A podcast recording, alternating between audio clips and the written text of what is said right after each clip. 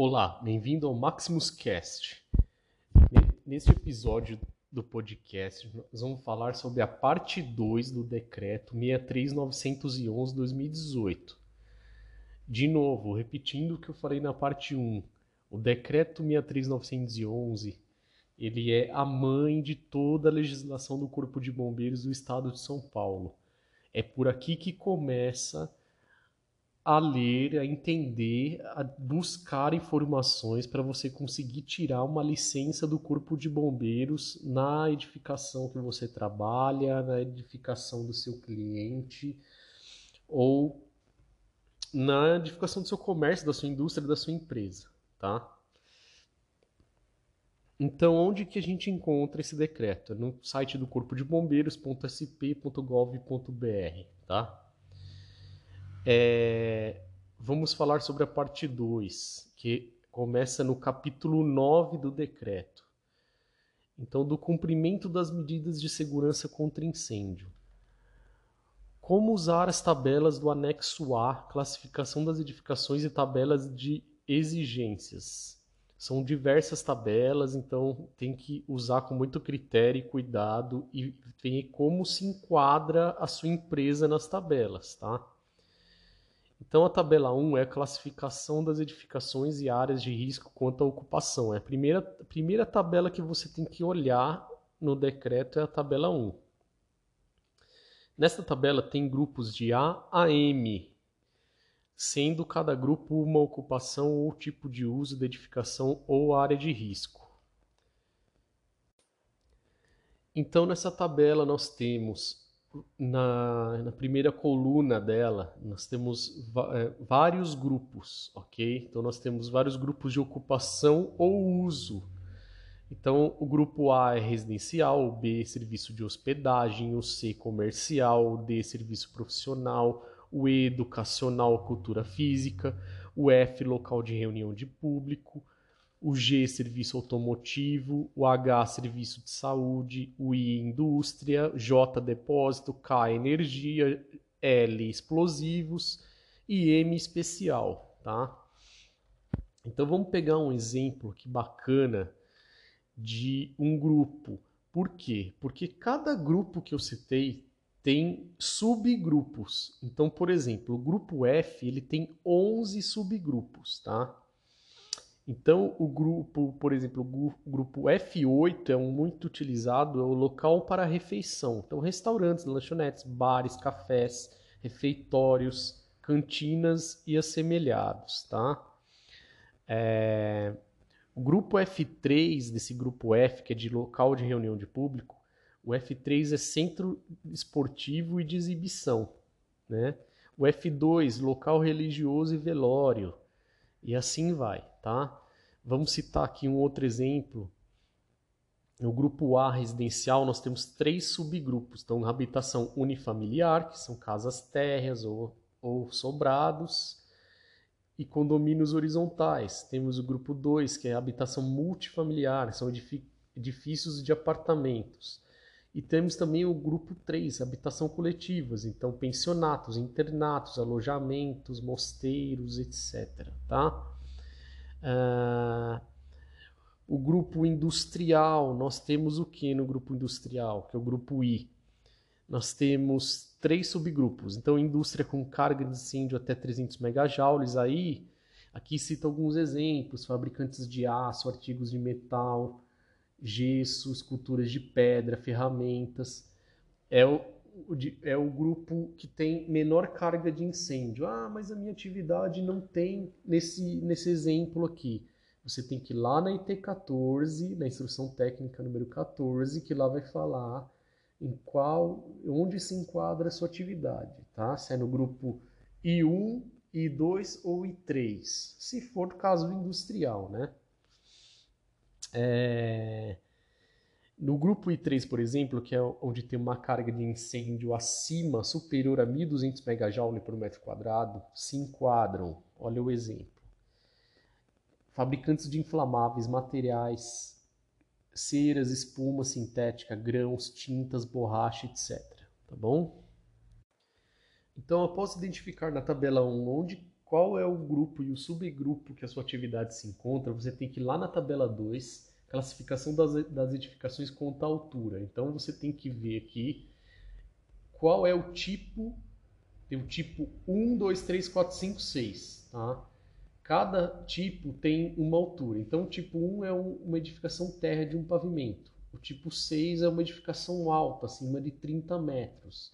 O grupo 3, por exemplo, é uma edificação de 6 a 12 metros. Então é importante para você começar a dimensionar toda a sua a, a, sua empresa conforme as instruções técnicas do corpo de bombeiro, como que você vai implantar os equipamentos contra incêndio, qual é o enquadramento para você protocolar os documentos no corpo de bombeiros. Você tem que olhar a tabela 1, depois a tabela 2. E por fim, você tem que olhar também a tabela 3, tá? Então, a tabela, a tabela 3 é a classificação das edificações e áreas de risco quanto à carga de incêndio. Então, nós temos carga de incêndio baixo, médio ou alto. A baixa é até 300 MJ, a médio de 300 a 1.200 MJ e o alto acima de 1.200 MJ por metro quadrado, tá bom? Então, essa é a unidade de carga de incêndio, megajoule por metro quadrado. De novo, onde que eu vi que você consegue ver aonde que se enquadra a carga de incêndio da sua atividade. Na instrução técnica 14, carga de incêndio nas edificações e áreas de risco, ok? Outras tabelas que tem também na no decreto. Tem, nós temos a tabela 4, exigências para edificações existentes. O que significa isso? São edificações que existem antes da vigência do atual regulamento. Então, qual é o tratamento que você vai dar para a exigência se ela for antiga, tá? A tabela 5 trata de edificações com área menor ou igual a 750 metros quadrados e altura inferior ou igual a 12 metros quadrados. Então, se você tem uma empresa que tem 500 metros quadrados, ela é menor ou igual a 700 metros quadrados, e tem menos, é, tem menos de 12 metros quadrados de altura, menos de 12 metros de altura, você tem que olhar essa tabelinha que está aqui. O que é a tabela 5? A tabela 5 fala por grupos, que são aqueles grupos das letras de A a M, se a sua empresa vai precisar de saídas de, emergência, de emergência, iluminação de emergência, sinalização de emergência, extintores, brigada de incêndio, controle de materiais de acabamento, etc. Tá?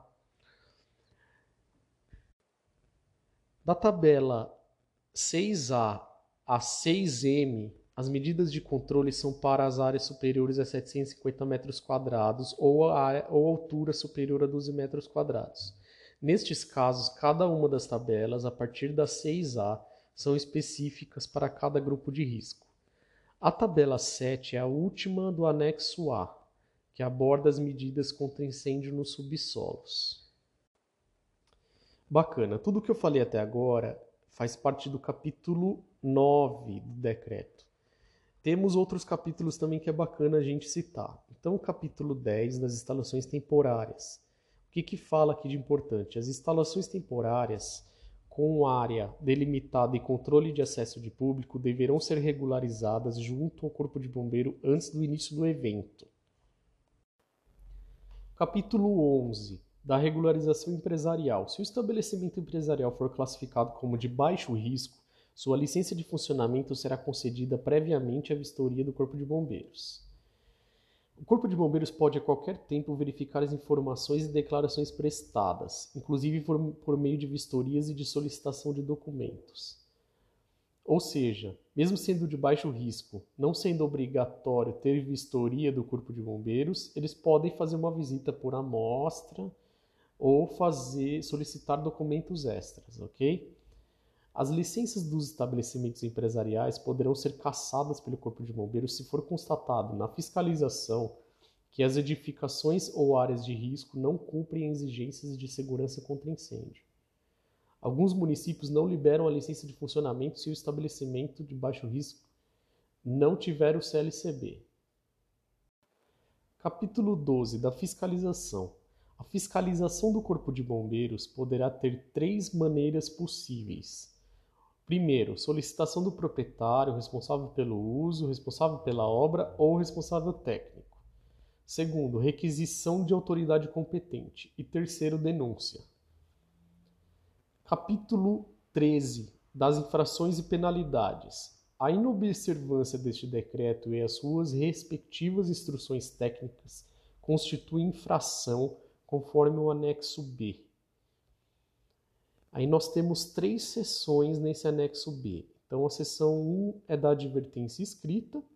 Então o estabelecimento ele não toma imediatamente uma multa, ele recebe uma advertência com as medidas a serem tomadas para corrigir as irregularidades.